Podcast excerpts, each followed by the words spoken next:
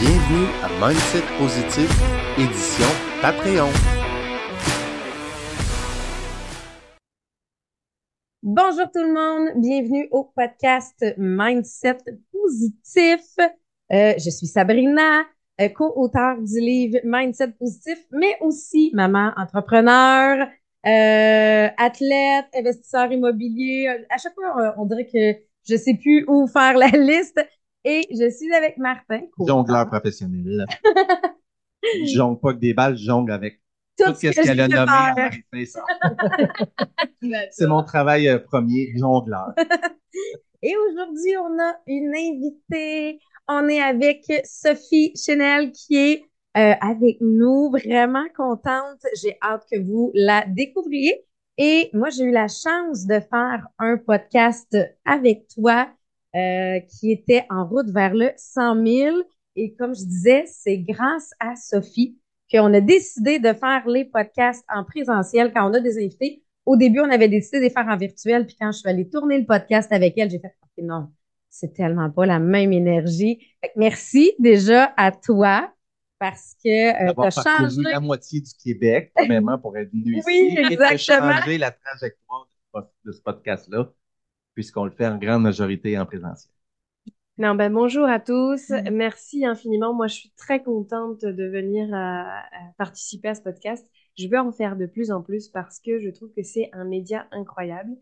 Euh, à l'ère du euh, réseau social où on a 30 secondes, voire même 8 secondes pour pouvoir interagir puis capter l'attention, euh, déposer un message avec clarté puis avec émotion, ça prend plus que 8 secondes. Et le podcast, je trouve que c'est un média qui est vraiment particulier parce que on a la chance de pouvoir l'écouter quand on le filme, de Mm. le regarder, donc l'utiliser en fait à la manière dont on le souhaite Oui. et dans le lieu qu'on veut le, le partager ou le garder seul. Je trouve que c'est vraiment quelque chose qui est différent. Donc merci, euh, d'autant plus quand on est en, en, en live, mais en vrai de vrai. Oui. Je veux dire, tu mentionnais ça, j'avais comme une bouffée d'énergie qui me parcourait. Tu le vis pas derrière ton écran, ça rien à voir quand tu fais un podcast en vrai et en personne. Donc, merci beaucoup de m'accueillir ici. Merci à toi d'avoir fait la route parce qu'elle a eu les aventures pour la route. Mais tu sais, ça fait partie de, de ça aussi. C'est drôle parce qu'elle est arrivée toute souriante. Je dis, ah, c'est un, un bel exemple. C'est ça, des On- personnes On veut rencontrer des, des gens parce que faut comprendre que le podcast, c'est pas uniquement de dire tout est toujours beau, rose et parfait. C'est de dire, malgré mes embûches de ma journée, puis c'est la même chose dans le livre, malgré les embûches de mon quotidien, comment je fais pour passer des belles journées? Puis là, on a Sophie qui est arrivée toute souriante, malgré les aventures euh, pour se rendre jusqu'à nous. J'adore. Donc, on va commencer. euh, on aimerait que tu te présentes. Comme je le dis euh, toujours, tu pars d'où tu veux dans ta vie. D'où est-ce que tu veux partir? Puis, puis là, après ça, j'im- j'imagine qu'on va partir dans quelque part parce que selon ce que j'entends, tu viens pas du Saguenay-Lac-Saint-Jean. Donc, j'imagine qu'en en quelque part, il va y avoir une traversée euh, d'océan qui va se faire, mais, euh, mais je te laisse te présenter. Ah oui, j'ai un accent, ça s'entend. Ah, oups. Mais ça dépend. On- ah, si c'est nous qui va ailleurs, c'est nous Ouais. qui avons un accent. Non, mais, Mais là, sachez que ici- maintenant, j'ai un accent pour tout le monde. Exactement. Moi, je, première. Moi, j'ai habité huit mois en Europe et pour les Français, j'ai toujours eu un accent. Mais là, pour les Québécois, j'avais aussi un Quand accent. elle est venue, ses parents se moquaient d'elle. Ben Parce oui. qu'ils disaient, bon, la française. Moi, la, la première fois que j'ai vraiment fait un live sur les réseaux sociaux où j'ai partagé un texte qui, qui m'avait fait vivre une transformation, euh, donc c'était un live plus long que 10 minutes. J'avais pris comme 30 minutes. Puis euh, j'étais allée en France euh, par la suite pour euh, retrouver ma famille pour les fêtes, je crois. Puis ma sœur, elle me fait, mais tu fais exprès? Mais je fais exprès quoi? Ben, ton accent. Ah. Non, je parle comme ça, ça. Donc, euh, oui, j'ai envie de prendre cette question euh, différemment. Plutôt que de partir d'un endroit euh, dans ma vie, je vais partir d'aujourd'hui. Mm. Parce que je pense que qui je suis, euh, c'est une bonne question et en même temps, c'est plutôt qui j'ai envie de devenir qui m'importe aujourd'hui. Euh, je te dirais que je, je fais vivre chacune des facettes de qui je suis maintenant et c'est ce qui me rend le plus heureuse. Euh, récemment, j'ai eu l'occasion de faire un événement pour euh, me célébrer, célébrer mon, mon entreprise, célébrer mon anniversaire. Et euh, ben en fait, j'ai redécouvert ou j'ai fait découvrir une facette de moi qui est que je chante. Je chante depuis toute petite. J'ai toujours créé des groupes, des bands pour, pour pouvoir célébrer dans différentes soirées. Et j'ai refait ça pour la première fois au Québec. J'ai refait ça, mais pour la première fois, c'était au Québec. Wow. Et euh, les gens ont capoté, comme on dit ici. Comme, non, mais Sophie, ce don, il faut qu'on le voit plus. Donc voilà, j'ai envie de partir d'aujourd'hui de, de, de cette femme où je me sens de plus en plus accomplie, de euh, Sophie Chenel qui, euh, qui aime aussi bien voir grossir son entreprise, voir s'épanouir les personnes avec qui elle co-crée, parce que c'est un jeu aujourd'hui pour moi, la vie. Et euh, surtout, bah, de pouvoir expérimenter encore davantage toutes ces facettes de qui je suis à travers la chanteuse, à travers la maman, à travers l'épouse, mais également à travers la professionnelle, à travers la sportive que je vais redevenir. Ah. Sabrina a fait ça euh, cette Oui. année. Cette année, j'ai renoué avec le patinage artistique que j'avais fait pendant, pendant une près d'une vingtaine d'années. Et je retour à la compétition, retour à l'entraînement, vraiment euh, au même rythme, pas au même rythme parce que mon corps il suit pas, mais Mais on va dire quand même oui, avec intensité, avec la avec même l'intention. intensité. Ouais, avec la même Et je intensité. comprends. Et en fait, euh, ben, je vais vous livrer quelque chose. Euh, Je fais partie d'un chœur depuis beaucoup d'années, puis c'est important. Allez le voir. Ça s'appelle l'ensemble vocal Les Nanas. Et j'ai pris la décision, après ma, ma soirée où j'ai chanté en solo, d'annoncer que je me retirais pour cette année, parce qu'il était important pour moi de, de créer de l'espace pour moi en soliste. Et euh, choisir, c'est aussi renoncer. Et il a fallu que je renonce à ça pour me dire, OK, Sophie, si je veux plus le pratiquer, il faut que je crée de l'espace pour ça. Et donc, il faut aussi que je m'engage à le faire. Et donc, si je m'engage à le faire, je le fais avec intensité. Moi, je suis quelqu'un qui est très intense dans la vie, puis j'ai besoin de cette intensité.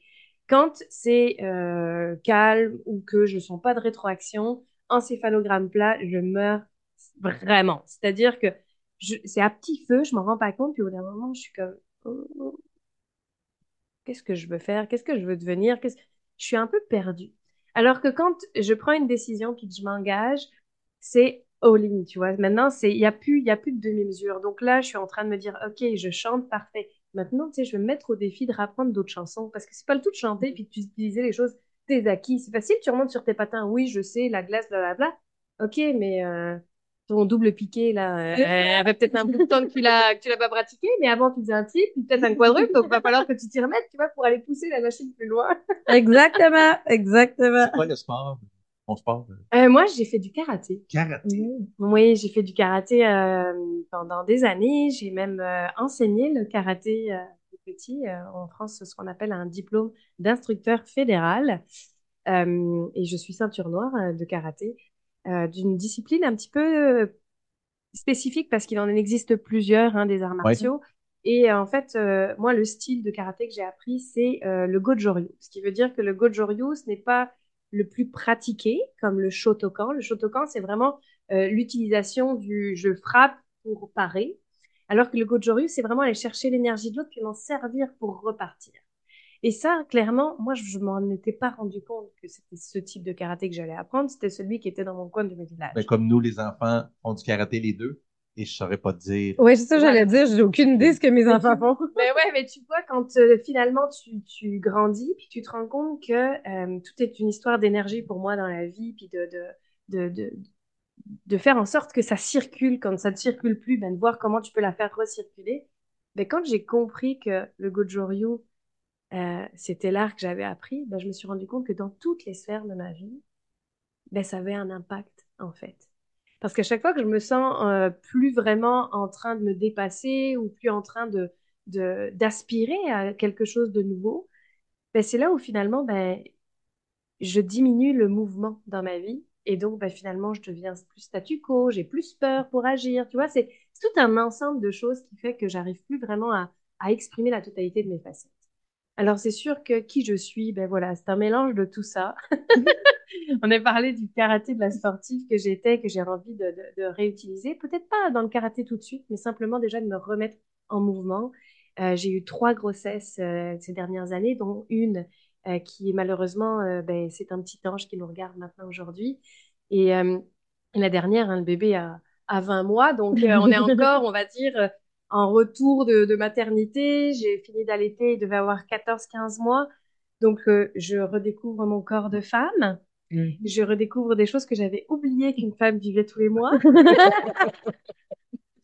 Et j'ai envie de me réapproprier aussi mon corps pour pouvoir mettre en mouvement pas juste mes idées, puis euh, la mise en action de ces idées, mais également de mettre euh, du temps sur mon corps et sur ce qui m'intéresse vraiment maintenant, à savoir faire briller chacune des facettes, un jour à la fois ou quatre dans la même journée en fonction de ce qui se présente, mais vraiment de rayonner euh, toutes ces facettes. Wow. Là, tu as, cette attitude-là maintenant, ce soleil-là dans les yeux maintenant. Est-ce que tu es capable de- d'identifier un moment dans ta vie où ça s'est arrivé? Ou c'était déjà là Où au départ? T'es né, Euh, qui était ce soleil-là? Ben, en fait, je te dirais que on- c'est drôle parce que tu utilises le mot soleil, puis honnêtement, je pense que c'est depuis très petite qu'on me dit que je rayonne, puis que je suis un soleil. Euh, mais je pense que j'en ai pris conscience. Tu vois, c'est plus la naissance de la Mm. conscience. Euh, c'est quand ma maman a été atteinte du cancer de- du sein euh, et qu'elle nous, qu'elle nous disait en fait que la vie était un cadeau.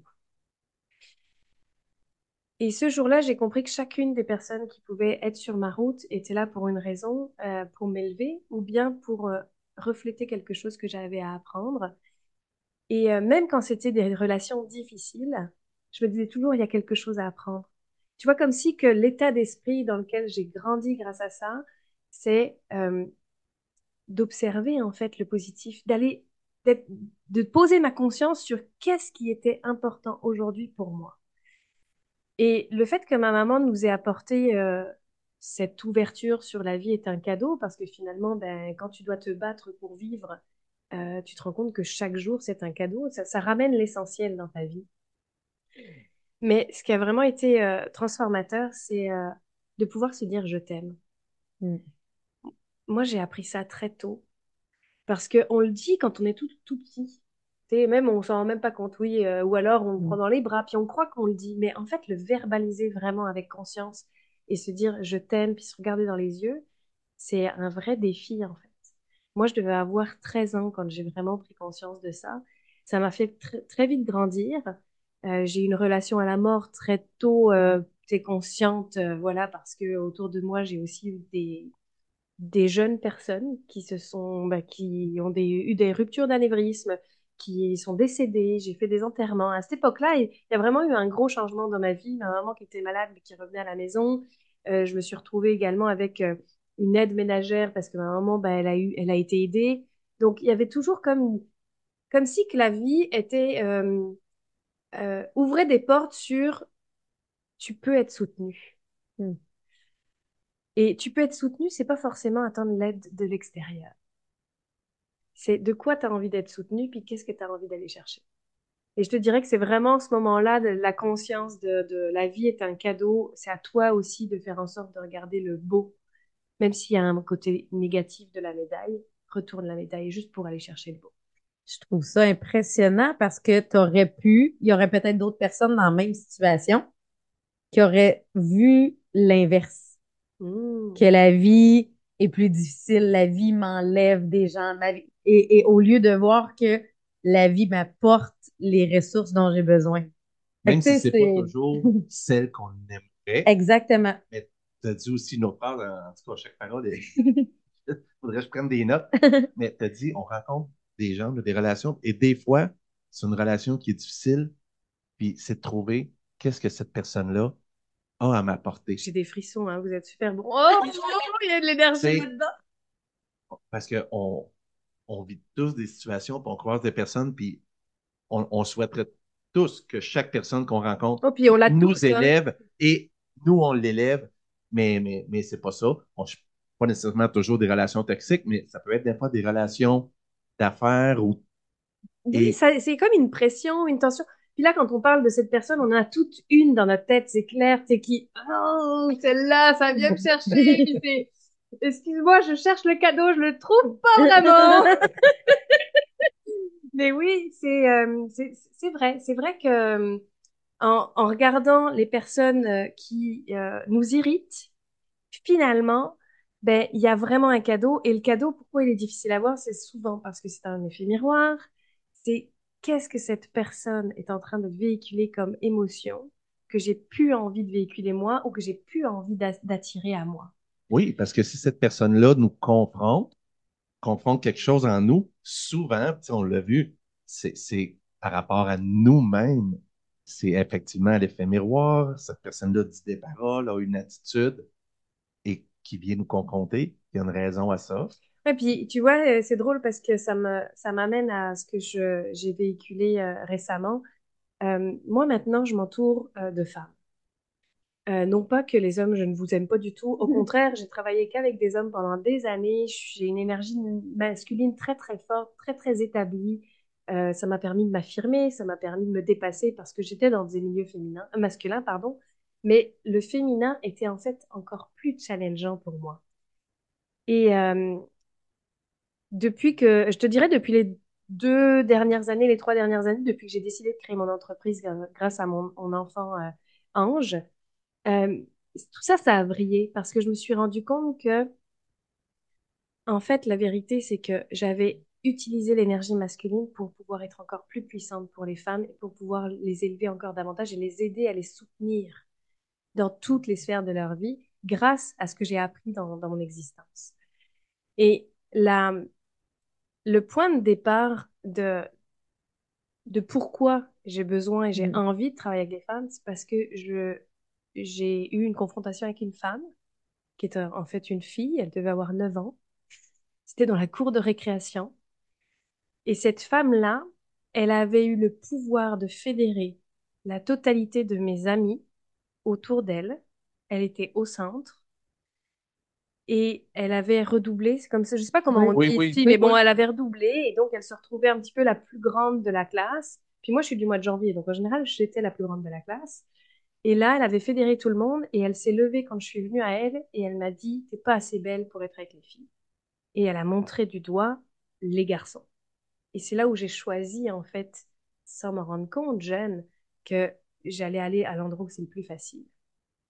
Et quand tu es capable de, d'apprendre sur toi davantage et que tu te rends compte finalement que tout ce que tu crées, c'est pour guérir la plus grande blessure de ta vie, et que tu te rends compte qu'aujourd'hui, ben, ce que tu as envie, c'est d'être capable de fédérer des femmes autour de toi pour Mhm. qu'elles puissent s'élever encore davantage, ben là, c'est quand même un beau euh, rire jaune que tu Oui. t'adresses à cette jeune fille et que tu lui pardonnes ou plutôt que tu la remercies de t'avoir montré le chemin. Parce que quand tu avais 8 ans, elle 9 ans, euh, tu, tu comprenais pas qu'est-ce qui se passait, ni qu'est-ce que ça t'amènerait Absolument. plusieurs années plus tard. Puis probablement que même le choix de carrière, tout est, est fait de façon inconsciente par la suite jusqu'au jour où on réalise de Ah, mais non. Puis regarde toute la structure que j'ai apprise au travers des hommes, toute euh, le fait de s'affirmer, de s'afficher, d'être euh, consciente de ce qui est possible et ce qui ne l'est pas, ce qui est respectueux pour toi, ce qui ne l'est pas. Donc de créer aussi ton cadre de limite. Moi, j'avais pas le choix, tu sais, je veux dire, il fallait, j'étais avec des gens dans la construction, je travaillais avec des gens qui, euh, euh, je travaillais dans le traitement des eaux usées, dans l'environnement, traitement des déchets. Tous les hommes, euh, à l'époque, en grande majorité, des élus étaient des hommes qui avaient certainement 40 ans ou 50 ans de plus que moi. Euh, il fallait que je prouve ma valeur, que j'explique que je savais des choses qu'ils ne savaient pas. J'avais 20, 25 ans à cette époque-là. Donc, il y avait toute une, gamme de, de, de gestion de stress, de gestion de résultats, de performance que j'ai dû acquérir dans ces années. Et maintenant, finalement, je ne suis plus dans le faire, je suis dans l'être. Mais c'est parce que je sais, et j'ai eu ces expériences-là, que maintenant, toutes les visionnaires de ce monde qui sont des créatrices incroyables, des artistes incroyables, qui n'ont pas eu encore cette expérience de vie de monétiser leur art, ben, je suis d'un soutien incroyable. Mhm. Et en fait, ben, c'est les, les femmes avec qui je, je- je vibre le plus aujourd'hui parce que je suis la personne qui soutient leur euh, monétisation, leur autonomisation, le fait qu'elles puissent aujourd'hui ben, vivre de leur art, vivre de leur entreprise et pas juste vivoter là. Je leur Oui. donne la, Mhm. la capacité de s'imaginer. Et aussi, ce qui s'est passé, c'est que je me suis rendu compte que hum, une de mes grandes forces, c'était l'intégration. j'ai toujours été euh, la seconde de grands chefs d'entreprise. Ils avaient des idées, je les mettais en place. Et les clientes avec qui je travaille, j'ai pas envie de leur apprendre tout comment il faut qu'elles mettent en place. Mhm. Parce que leur zone de génie, c'est pas de mettre en place. Leur zone de génie, c'est d'avoir une idée, de la concrétiser, faire de l'art, de la peinture. C'est pas forcément de faire une offre de service, mais tout ça. Ben moi, je leur offre ce soutien-là, on travaille ensemble. C'est moi, je leur demande, je leur pose des questions, puis c'est moi qui écris l'offre de service. Tu comprends? Donc, c'est ça ton entreprise? Ouais, c'est Ouais. vraiment ça. Ouais. Wow. Comment, ben, en fait, euh, j'ai le goût que tu, tu me parles un peu plus de ton, de ton entreprise. Là. Tu viens de nous expliquer un petit peu par en dessous qu'est-ce que tu faisais, mais explique-nous un peu plus ton entreprise. Alors déjà, ben, je vais euh, commencer par son nom. Oui. Euh, en fait, j'ai créé une entreprise qui s'appelle So Chanel. Je m'appelle Sophie Chanel. Euh, puis j'ai une amie dans la communication qui m'a dit, Sophie, je te conseille d'avoir une entreprise qui est quand même avec un nom généraliste. En fait, la vraie entreprise s'appelle les entreprises Chanel Inc. Parce que en te connaissant, il va pas y avoir qu'un seul projet. C'est pour ça que nous, on, ça s'appelle Sabrina Tessier Inc. Parce qu'on savait qu'il allait avoir plus qu'un Voilà. projet. Euh, finalement, euh, on savait pas si ça allait passer le saut Chanel parce que je me sers bien sûr du saut pour tellement en anglais. Donc, on a quand même créé ça. Puis moi, maintenant, mon image de marque, c'est vraiment So Chanel.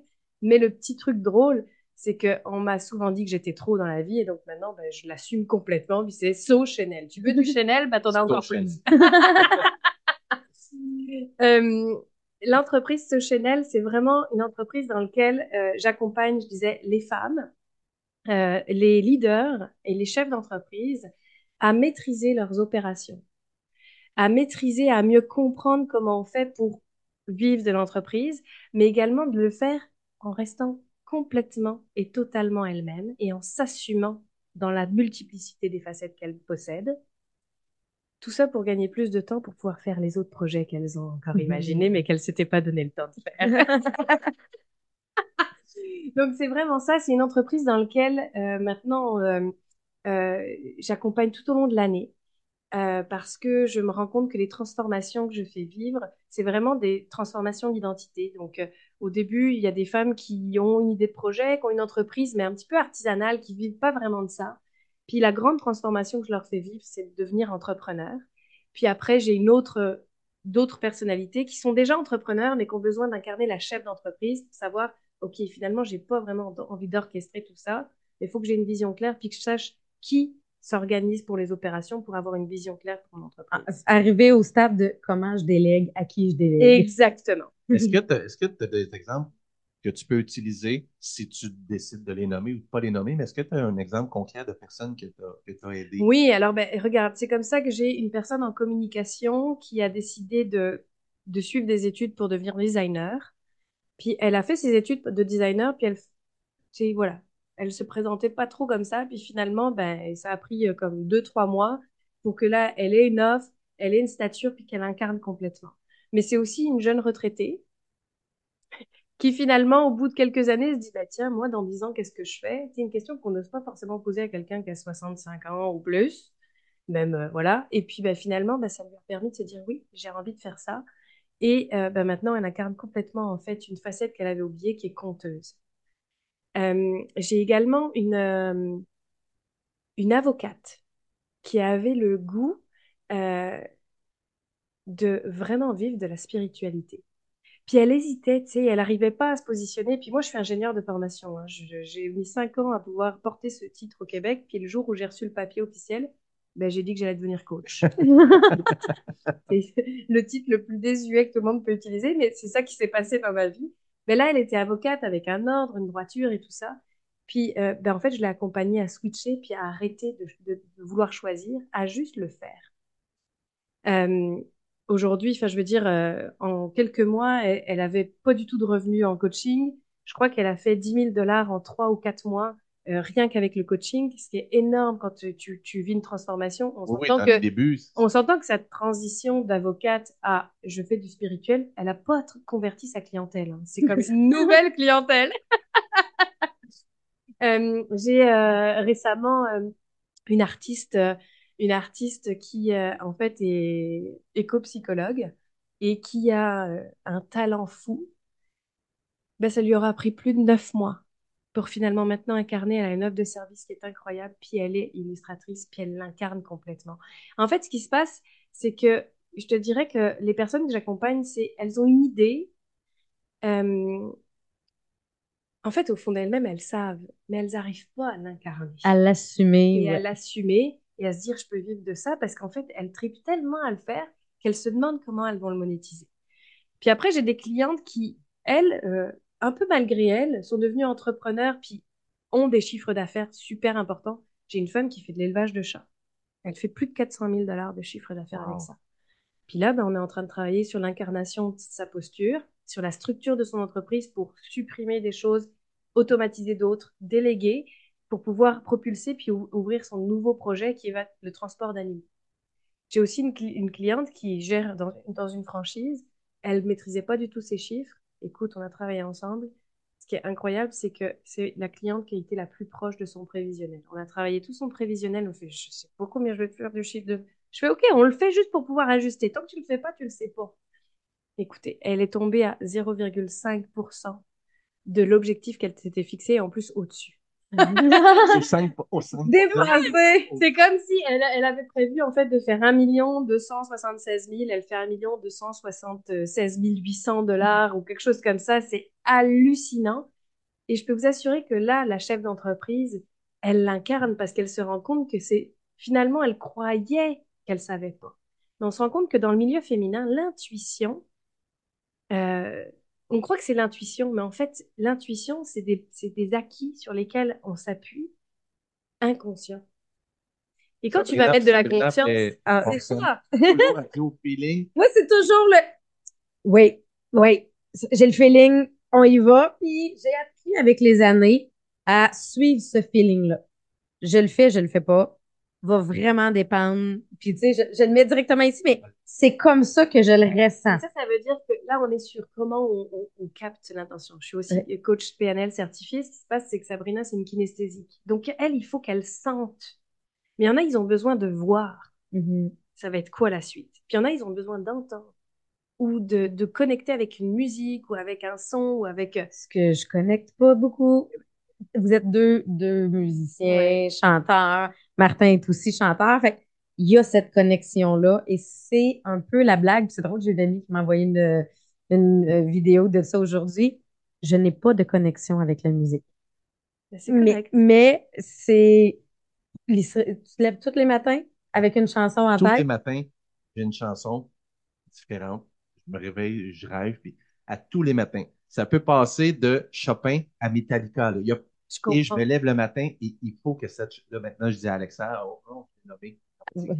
Je dis à l'assistante, euh, je joue la pièce parce que. C'est ça, je veux l'entendre. Il y a un besoin. Mais c'est intéressant quand même ce qui se passe parce que quand même si vous avez connecté, c'est qu'il y a quelque chose. Oui, tu sais, c'est pas parce que la musique tu l'entends pas que tu la vibres pas. Et toi, mm-hmm. tu es, kinesthésique, donc si y a, tu sens ton mari avec cette chanson, il a une énergie, ben toi, tu vas vibrer à l'énergie. Mm-hmm. Donc finalement, inconsciemment, il y a quand même une connexion qui se crée grâce à la musique. C'est pas direct, c'est indirect. C'est pas par l'ouïe, mais c'est par ton corps. En même temps, c'est ton canal de prédilection. Oui. Et tu vois, c'est quand tu dis c'est le feeling, tu dis c'est là. Mais c'est juste que en fait, c'est aligné. Aligné consciemment. C'est j'ai le feeling, je le sens, mais inconsciemment, ton cerveau, il fait tu tu tu tu tu tu. OK, c'est un oui. Tu comprends tout ce qu'il y a derrière C'est toutes tes expériences de vie, toutes tes compétences, toutes tes connaissances, tout ce que tu as envie aussi de, toute la projection que tu as envie de faire de la vie qui fait que, OK, let's go. Parce que quand on a le feeling de, OK, j'y vais, c'est parce qu'on a un petit peu peur aussi de le faire. Ça permet de prendre des décisions qu'on n'aurait pas osé prendre des fois. Puis, généralement, le feeling est, est bon. Moi, je, plus d'obstination, rien quand le feeling est là, moi, j'ai juste une chose à, faire, c'est me mettre en arrière et suivre. Parce que, tu sais, ça, va faire 18 ans qu'on est ensemble bientôt. Puis, euh, les quelques fois où j'ai, j'ai pas fait ça, où j'ai pas suivi, j'ai résisté, ou j'ai, fait ça, 100% du temps, c'est même pas des blagues, 100% du temps, une débarque monumentale, très solide. La comète est là, à Ponce, moi, j'ai deux choix possibles. Quitter le rayon de la comète. Ouais. Ou me mettre en arrière de la comète puis suivre. Mais c'est intéressant parce que tu vois, là, on parle, c'est une visionnaire, ta femme, euh, on parle de toi, on est en train de nommer au il et au elle, excusez-nous, mais, mais je veux dire, Sabrina, tu as vraiment euh, une aura particulière, tu es une femme aux multifacettes, c'était aux multi-projets, euh, on parle de ton feeling, mais tu sais, quand tu dis je me mets juste derrière la comète, elle, quand elle a son feeling que c'est un oui, c'est parce qu'elle sait que tu es là pour être derrière elle. hein. Mhm. Tu sais, tout ça, là, l'inconscient qu'on dit oui, c'est- pas juste, c'est pas juste Sabrina qui a le feeling. Si elle a le feeling que tout son environnement aujourd'hui peut con- contribuer à la soutenir et la supporter pour qu'elle réussisse sa vision, son ressenti. Parce que sans ça, t'es tout seul dans ton coin, une vibration, ça, ça a un mouvement qui est, tu sais, ça a des redondances tout autour de soi. Et si l'écosystème ne fonctionne pas, ça peut pas être un oui. Parce que quand tu résistais, c'est sûr que ces, ces exploits ou ces réussites étaient très limités. Ah oui, Ah puis, oui. puis ça fait pas super longtemps que j'ai accepté mon rôle dans ça. J'avais tendance à mettre Sabrina sur un piédestal, puis moi, j'étais le clown. Puis là, finalement, ça, ça Puis- fait quelques années, mais elle me dit non, c'est parce que On le fait parce qu'on est ensemble. ensemble. C'est- Si t'es pas là, c'est plate, mais j'atteins pas. Si t'es pas là de cette manière-là, Ça, nous, on a pris des, on a fait des choix de vie qui fait que il est à la maison, s'occupe des enfants au retour de l'école majoritairement. Pourquoi? Parce que ça me permet d'être focus quand, dans l'entreprise, j'ai besoin d'être focus. Mais si lui, il le fait pas, s'il est pas là, ou quand il y a juste un changement, là, je viens déboussoler. Parce que j'ai plus de choses à gérer. On a des immeubles à revenus, on a quelques immeubles à revenus. Si j'avais à gérer les immeubles, moi, je suis bonne pour les trouver, les acheter.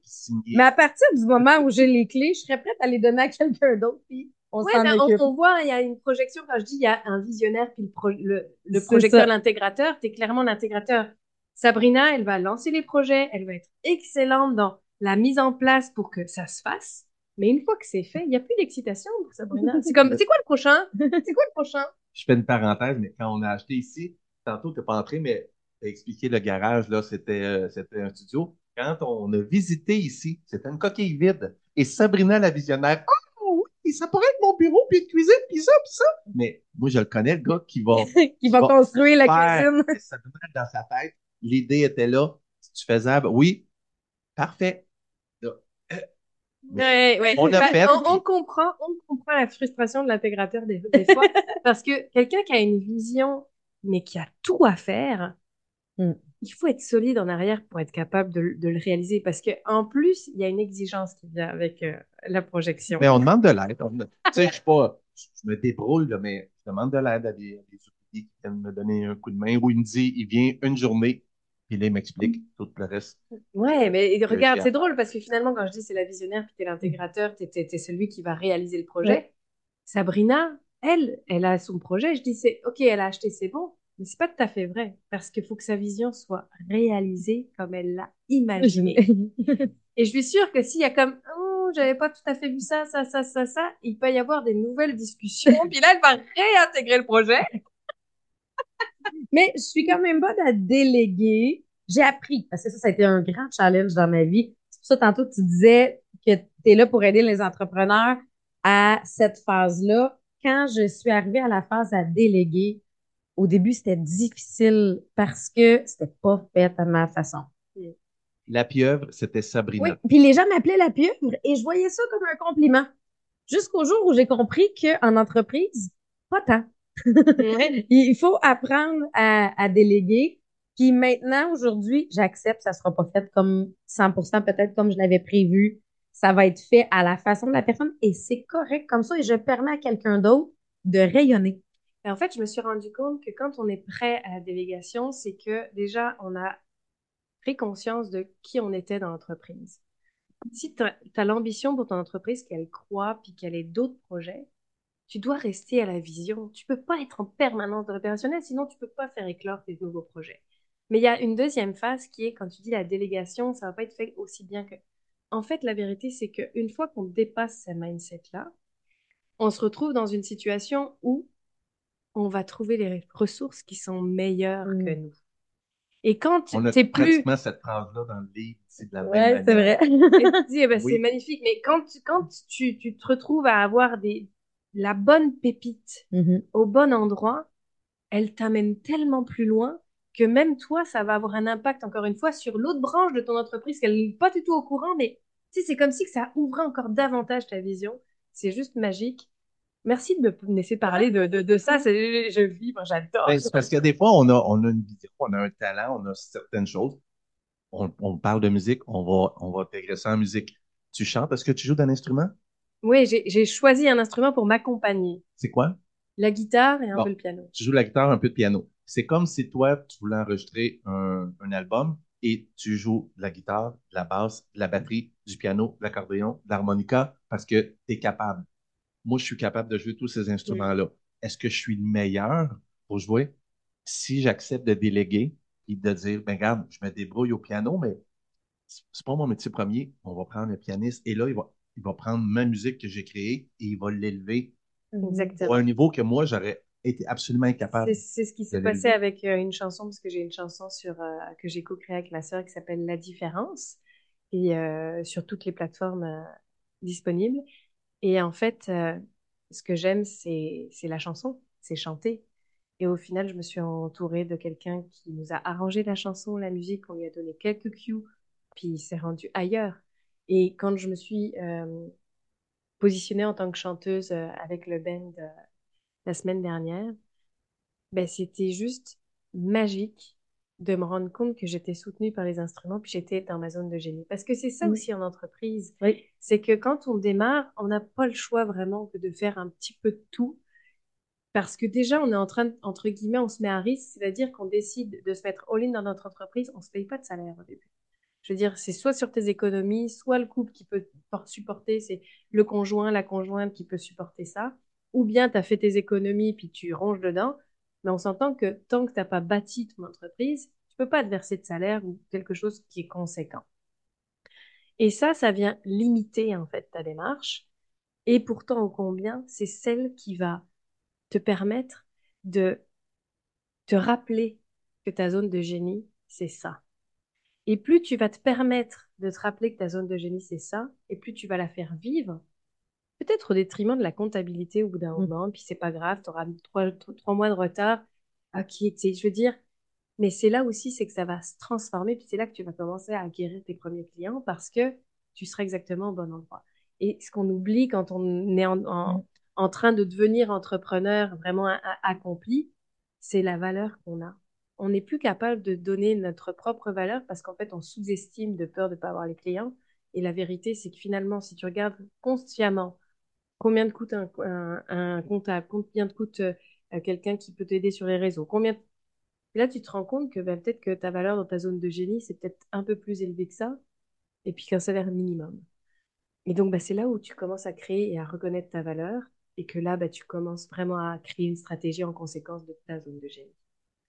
Puis moi, je- quand on a fait le podcast ensemble, on, on présentait En route vers le 100 000, mais moi, j'étais comme l'exception.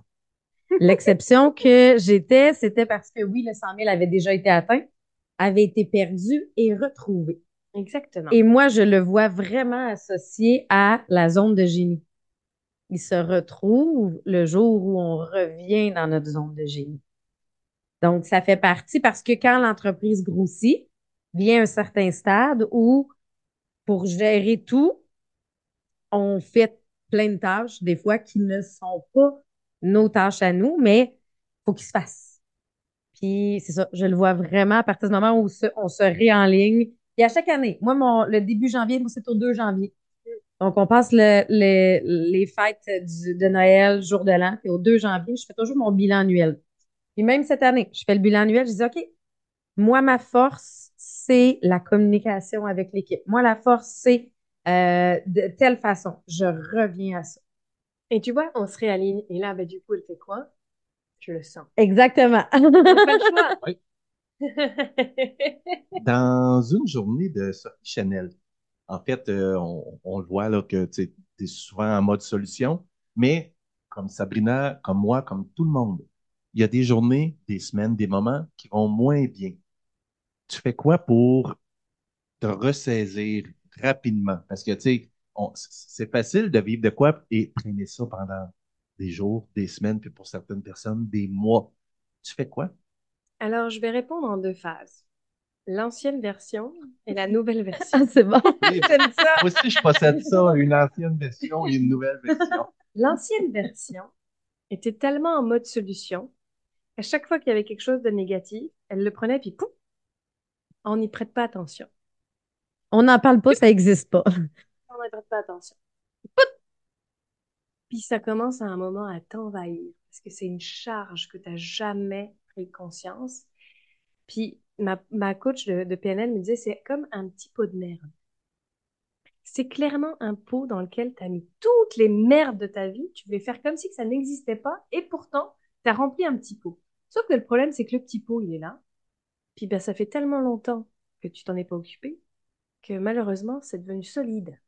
Puis c'est de la croûte. Puis là, tu as fait une autre montagne, puis une autre montagne, puis une autre montagne. Puis le jour où tu dois regarder ce petit pot de merde, parce que si ça s'est accumulé, c'est parce que tu vis toujours les mêmes choses, puis que tu fais toujours les mêmes actions, puis que tu fais toujours la même chose de mettre comme si ça n'existait pas. Puis le jour où tu as besoin de te regarder entre quatre yeux parce que ça ne va pas, puis que tu te sens pas bien, parce que tu as perdu un enfant, parce que tu perds ta mère deux mois plus tard, puis deux jours plus tard, c'est ton grand-père. Mais là, tu te dis, OK, c'est quoi que j'ai à comprendre que j'ai pas compris? Tu te retrouves face à ça, je peux t'assurer qu'il va falloir des pelles, des pioches, puis qu'il va falloir taper pendant des mois et des mois dessus pour être capable de ressortir le beau de tout ça. Cette version-là, je veux plus qu'elle existe. Et pourtant, c'est une stratégie que j'ai tellement utilisée qu'elle réapparaît très vite. La nouvelle version de Sophie, c'est quand il y a quelque chose qui ne va pas, elle commence par la mettre de côté. Ça dure un, petit jour, deux petits jours. La grande différence, c'est que je le nomme. Il faut que je le nomme. Tant que je ne l'ai pas nommé, je suis pas bien, je pleure, je... il y a quelque chose qui va pas, puis je sais ce que c'est, mais je le regarde pas en face. Mais je le laisse s'exprimer, puis à un moment, je... ok, je suis déçue de telle chose, et je prends le temps de le nommer, et je prends le temps de pleurer. J'ai le droit d'être triste pour certaines choses. C'est pas parce que, puis à chaque fois, en fait, même quand il y a des choses très très belles, ben, j'ai toujours un contre-coup parce que je suis en mode solution. Mais je vous ai parlé de la performante. Je veux dire, j'ai évolué dans un monde de mecs. Tu sais, moi, à chaque fois que je fais quelque chose, il y a derrière, sans le nommer, des fois sans m'en rendre compte, puis inconsciemment, il y a un objectif que je me suis fixé, puis que même des fois, il est même non dit, puis que je le découvre parce que je suis déçue. Mais de quoi je suis déçue? Je viens de créer quelque chose d'extraordinaire. Mais là, c'est juste de me laisser le temps de, de le vivre et je me fais accompagner. Hmm. Je pleure pas toute seule. J'arrive pas à le faire. Donc, euh, j'ai des coachs. Puis, ben, ça sort. Puis, ben, ils sont bons parce que je choisis des bons. Et puis, ben, quand je fais des petites euh, sorties de zone, oui, non, mais t'as pas vraiment répondu à la question, ils me ramènent, ils me recadrent pour que je le vive, puis pour que je lâche la pression que je me suis mise de toujours exceller. Donc, je te dirais que la nouvelle version, c'est encore en route et en cours d'amélioration. On disait tout à l'heure, amélioration continue. Mais euh, j'en vis des moments où c'est difficile, puis je vis du stress, puis je vis comme n'importe quel entrepreneur. J'ai des yo-yo. Je veux dire, il y a un moment, euh, tout va bien, je rayonne, les gens me disent waouh, mais t'es partout sur les réseaux, tu rayonnes. Puis en ce moment, je suis en train de vivre un moment down. Tu sais, il faut aussi le reconnaître puis le respecter. Parce que si tu te permets pas de le vivre, bah, tu vas recommencer ton petit tas de merde. Puis moi, j'ai plus envie de passer. Honnêtement, je pense que j'ai passé trois ans à devenir coach PNL. Pendant trois ans, j'ai déraciné. Puis encore des choses. Mm. Mais je veux dire, je suis capable maintenant de les, de les visualiser, de les nommer, puis de mieux les comprendre, puis de me poser et de prendre un temps pour vraiment les traiter. C'est une grande réponse, Maxime. Moi, là, Ouais, c'était- C'est parfait. j'étais là, puis j'écoutais. Là, je me disais, faut que je, faut que je trouve de quoi répondre à ça, mais je suis juste en train d'absorber, puis je suis juste là à chaque phrase. Wow. Ben, j'aime vraiment le, le avant-après. Tu sais, je pense qu'il y a beaucoup de personnes qui ont justement des points tournants. Je pense que, effectivement, la perte de ton enfant, la perte de ta mère, la perte de ton grand-père, toutes dans la même période, ça devient un point tournant où tu te poses la question, mais qu'est-ce que je veux, moi, dans ma vie? Exactement, mais tellement. Puis, et, et c'est là, que- est-ce que c'est là que le changement de carrière est arrivé? Ah ben, complètement. Complètement. En fait, euh, je te dirais que je perds mon enfant. Je suis directrice générale à cette époque-là. Euh, je gère une équipe de trois personnes. Je viens d'importer en fait une entreprise française en fait créer une filiale ici. Euh, je représente pour toute l'Amérique du Nord. Je travaille dans des technologies. Je suis ingénieure. Là, c'est de la biométhanisation. Je veux vraiment réussir. J'ai un esprit de loyauté. Je perds mon enfant. Je suis censée accoucher, créer mon équipe pour pouvoir passer, prendre trois mois de congé maternité à la française, parce qu'en France, c'est comme ça que ça se passe, puis que l'entreprise sur laquelle je travaillais, c'était une entreprise française que j'amenais au Québec. Sauf que c'était prévu euh, juillet, août, septembre, euh, octobre. Mais là, ben, au mois de mars, on m'apprend que euh, il y a un problème, il faut aller faire une autre échographie. En plus, c'était le 8 mars, on m'apprend que c'est un garçon. Et puis on me dit, il y a quelque chose, il faut aller voir. Et finalement, ben, deux semaines plus tard, on se rend compte que le bébé est atteint de la maladie des os de verre. Ça veut dire que ses os étaient déjà brisés à multiples reprises dans mon corps et que c'était déjà euh, euh, restructuré, enfin bon bref, c'était déjà renforcé pour pouvoir supporter ça, mais ce n'était pas logique du tout. Donc on a décidé d'interrompre la grossesse euh, le 25 mars 2021. Et en fait, quand on prend cette décision, la seule question, parce que moi j'étais sans mots, en fait, c'est tout mon mari qui a répondu à la docteur. il disait exactement ce que je voulais. Je pense qu'on ne voulait pas cette grossesse-là.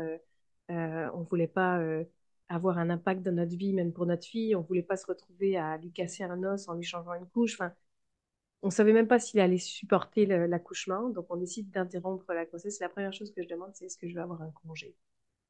Parce que je me dis qu'il y a quelque chose, je ne veux pas être capable de, de soutenir tout ça.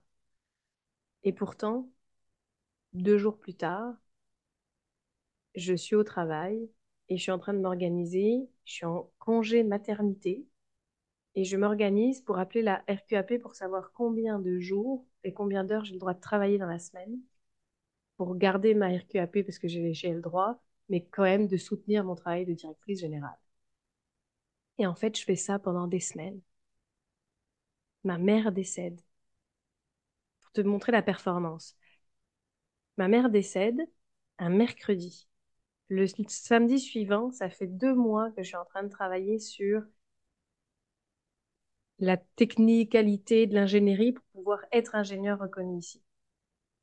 J'ai fait en sorte que ma famille attende mon arrivée et repousse l'enterrement le lundi pour que je puisse passer cet examen et prendre l'avion après comment j'étais dans un état d'esprit de non, non, tu sais, je continue, la vie, elle n'existe pas. Tu comprends quand je te dis la dernière version? Oui, oui, ok, ma mère est morte, je mets ça. Mon, enfant est mort, ok, je mets ça de côté. Tu sais, puis je continue, je continue la route, je continue. Et là, finalement, j'arrive là-bas, mon grand-père décède, et mon père, il me dit, ok, mon grand-père décède, enfin, papy est décédé, donc finalement, on fait ça le mardi. Je descends avec ma fille, c'est, j'ai toujours pas compris le message. C'est quand je rentre au Québec que je me dis, écoute Sophie, il va falloir que tu t'arrêtes là.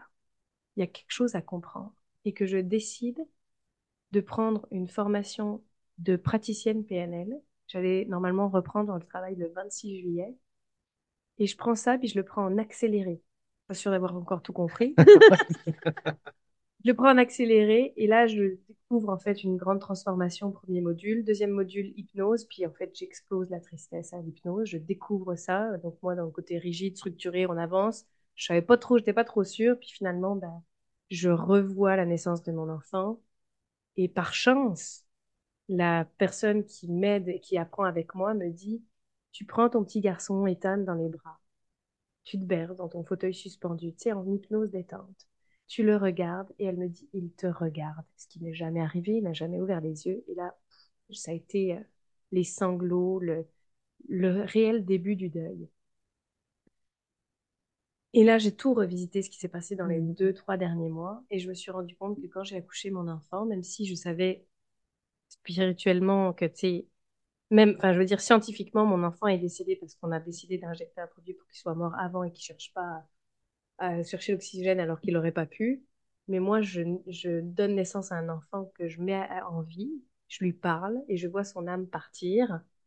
Et à ce moment-là, il me dit, prends du temps pour toi, maman. Hmm. Ça m'aura pris trois mois pour entendre le message qu'il m'a donné trois mois plus tôt. Et prends du temps pour toi, maman, c'est... C'était quoi? Je savais plus ce que ça voulait dire. j'avais tellement comblé ma vie d'autres choses que du vide que je ne savais plus.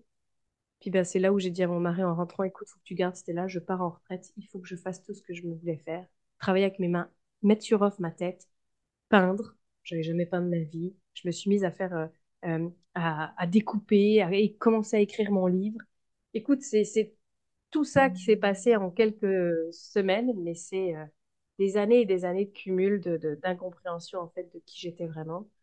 Et la fameuse réponse de prends du temps pour toi maman, c'est utilise ta créativité. Puis ta performance c'est bien, mais c'est pas celle qui te fait rêver quoi.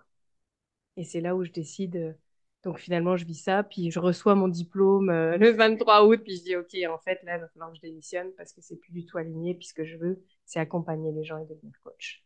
Et moi je suis curieuse, comment ton conjoint a vécu cette différence-là, ce changement-là? Parce que c'est aussi un grand changement pour quand on est en couple.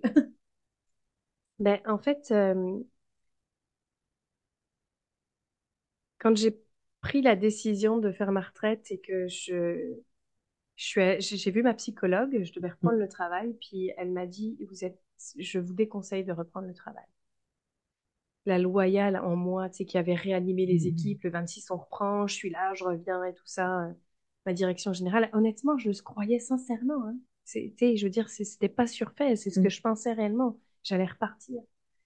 Et quand euh, ma psychologue m'a dit, euh, je vous déconseille, c'est pas elle qui avait la, la gestion de mon de mon dossier, finalement, c'était la gynécologue. Donc, elle a dit à la gynécologue, faudrait l'arrêter et tout ça. Puis, tu sais, ça m'a pris une heure et demie de séance avec elle. Elle a prolongé pour que j'accepte de me dire, oui, je dois m'arrêter.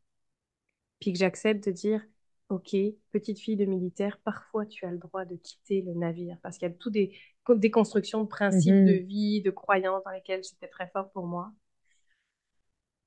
Et quand je rentre et que je dis euh, ça à mon mari, il fait OK. Et j'ai en fait officiellement dans les mains mon congé, euh, en fait mon arrêt maladie le 25 juillet parce qu'en fait elle attendait le 26 mais je savais pas vraiment ce qu'il était.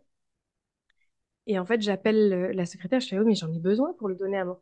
Je lui dis mais qu'est-ce qu'il y a Elle me fait bah, vous avez déjà besoin de savoir qu'est-ce qu'il y a dedans. Ok. Et là elle me dit elle vous a arrêté jusqu'au 1er octobre. Moi je m'attendais à un arrêt de 15 jours. Elle m'arrête pour deux mois supplémentaires j'ai eu un... Puis mon mari, je lui en ai parlé et il m'a dit, écoute Sophie, je sais que tu peux reprendre. Je sais, que tu as la force, puis que... Mais je sais pas comment je vais, te je vais te retrouver le jour où ça va vraiment casser. Et ça, ça m'est rentré dedans. C'est comme s'il m'avait donné l'autorisation sans me le nommer du tout, puis c'était pas son intention, mais qu'il m'avait donné l'autorisation aussi de m'arrêter pour de vrai. Que j'avais pu à soutenir le foyer. Parce mmh. qu'il faut comprendre que j'ai immigré, ça fait sept ans maintenant que je suis au Canada et que Nicolas, euh, il a eu du mal à trouver un poste qui lui convenait. Il a créé son entreprise. Puis c'est Sophie Chanel qui portait le, toute la charge en fait financière mm. pendant des années. Puis honnêtement, ça me gênait pas parce que j'avais un mindset très masculin. Sais, je voulais gagner mieux ma vie que mes, mes hommes. J'ai toujours gagné mieux ma vie que mes relations euh, euh, dans ma vie. Puis ben, c'est moi qui soutenais. Puis j'avais un très bon salaire. Je gagnais 120 000 dollars. Tu sais, je veux dire dans l'année tu peux soutenir une famille sans problème avec ça. Mais là, c'est comme s'il me donnait l'autorisation de m'arrêter, même s'il n'y avait rien derrière, qu'il avait confiance que ça reviendrait. Et il mhm. m'avait dit quelques années euh, avant, quand on était en France, tu sais, Sophie, des fois, la retourne. Puis il m'a dit, ben, c'est maintenant. Puis je suis là maintenant pour toi, puis je peux soutenir la famille. Donc voilà comment il a réagi. Il a réagi comme, tu as besoin de ce temps. Prends-le. Mhm. Puis moi, je vais être là pour baquer, quoi qu'il arrive. Wow. Avez-vous entendu la même chose que nous? Avez-vous entendu la même chose que nous? Je pense qu'on village, je vois le temps qui avance. Puis euh, on est déjà rendu au moment où tu te promouvois. Tu fais ta promotion, tu te vends. Où est-ce qu'on peut te retrouver, entre autres, sur Facebook? Nous, on va mettre tous les liens ouais, sous le podcast que ce soit dans la version audio ou euh, parce que je suis certaine que tu as résonné avec certains euh, certains parce que moi j'ai des gens en tête présentement là. c'est superbe. Bon, alors euh, c'est simple, moi donc j'ai Sophie Chanel, vous allez me trouver sur mon Facebook, sur mon Instagram. Je vous conseille plutôt de suivre So Chanel qui sont mes pages professionnelles parce que c'est là que j'ai le plus d'activités. Euh, ce que je peux vous dire sur ce que je fais, c'est que je vous ai parlé, donc j'ai créé une communauté qui s'appelle les Sisters. C'est un membership à l'année. On commence quand on est prêt. Je veux dire, c'est pour une année parce que je veux vivre la transformation avec chacune des clientes. C'est important pour moi de soutenir l'évolution de la cliente. Et je crois qu'une évolution, ça prend au minimum un temps de grossesse. donc au moins neuf mois. et euh, et euh, ben voilà, en fonction, en fait, je fais aussi du coaching individuel. J'ai un cabinet à Laval euh, pour accueillir aussi les gens s'ils avaient euh, envie de vivre euh, simplement le système de, de PNL à la séance avec les reçus comme, comme pour tous. Et puis, bah, qu'est-ce que j'ai envie de dire Qu'est-ce que j'ai envie de rajouter? En fait, le membership Chanel, c'est vraiment de l'accompagnement hebdomadaire. Toutes les semaines, je réponds aux questions personnalisées.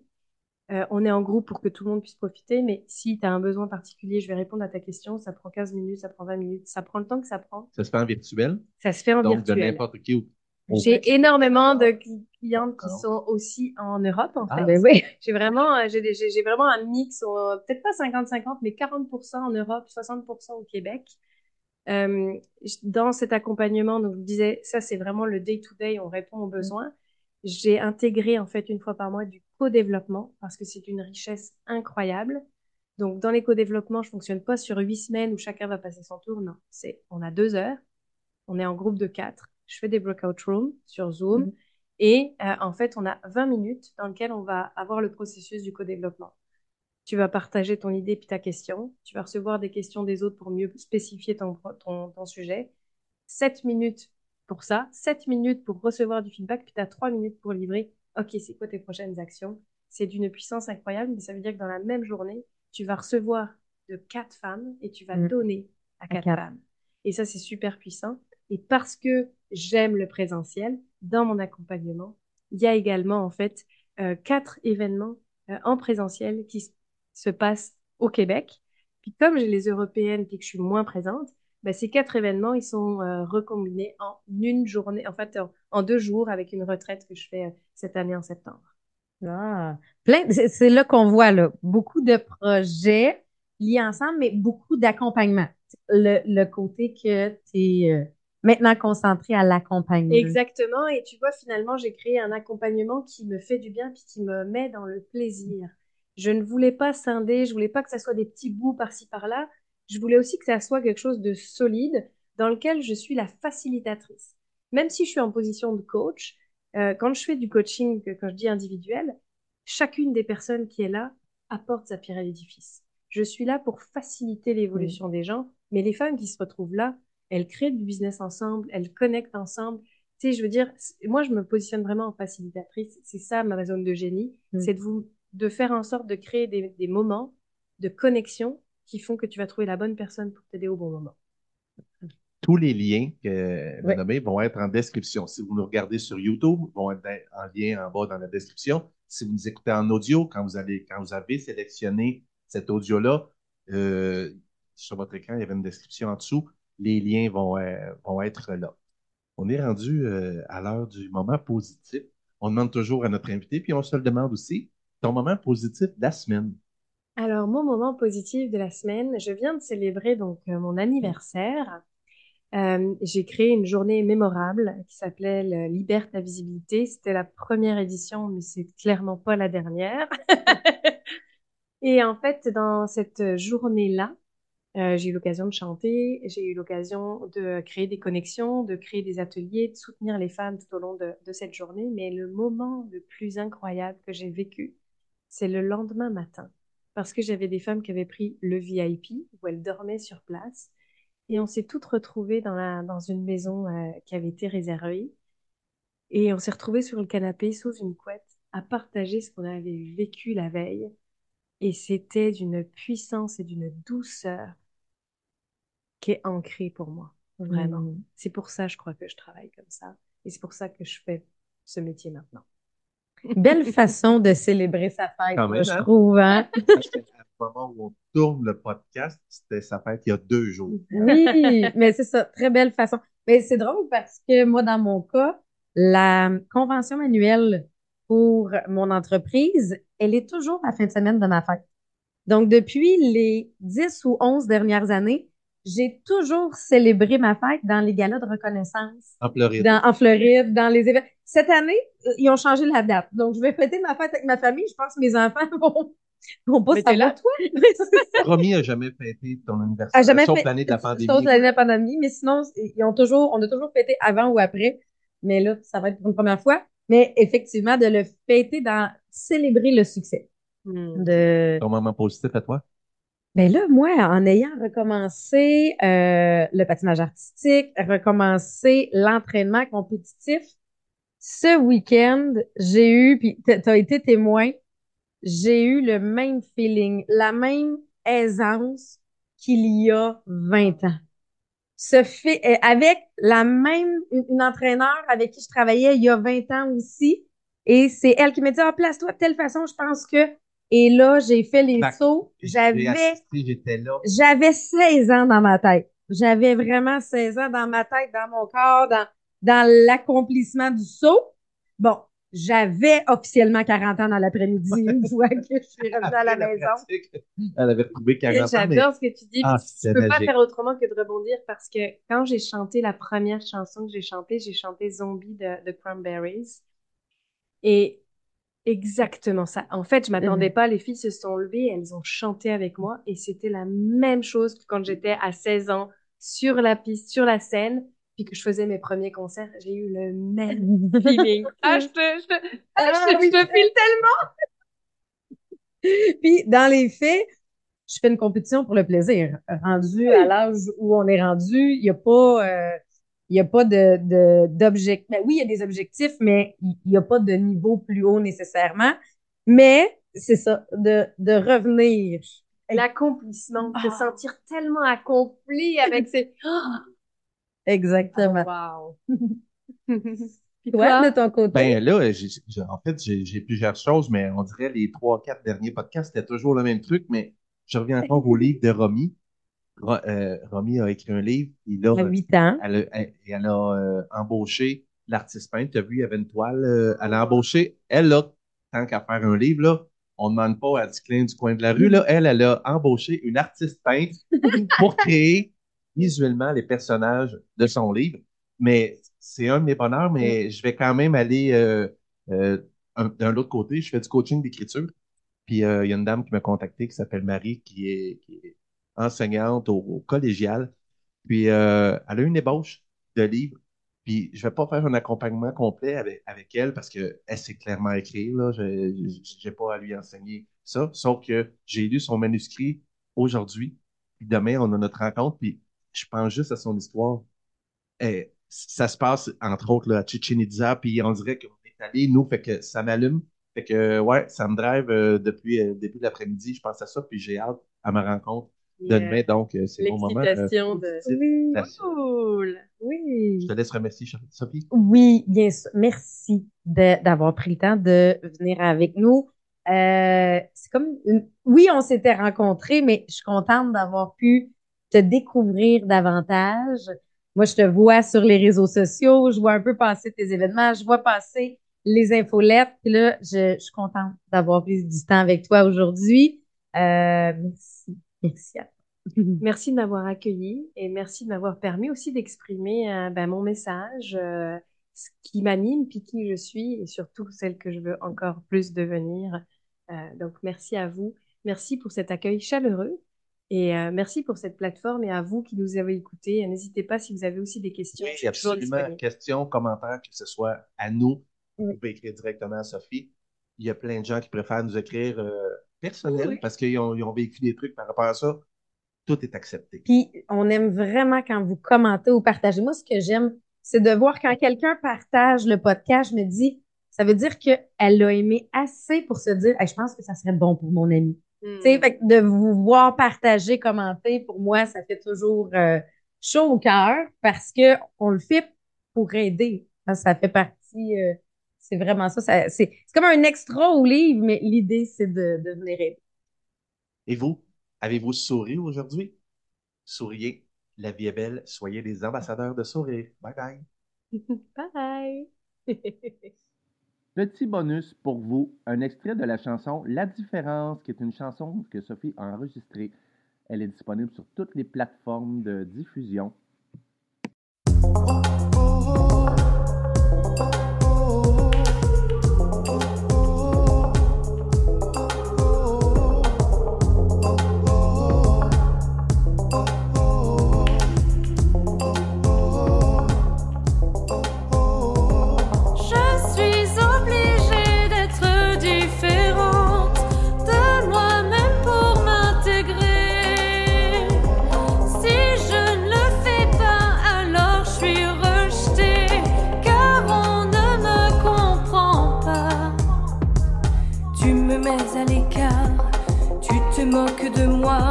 Je ne suis pas.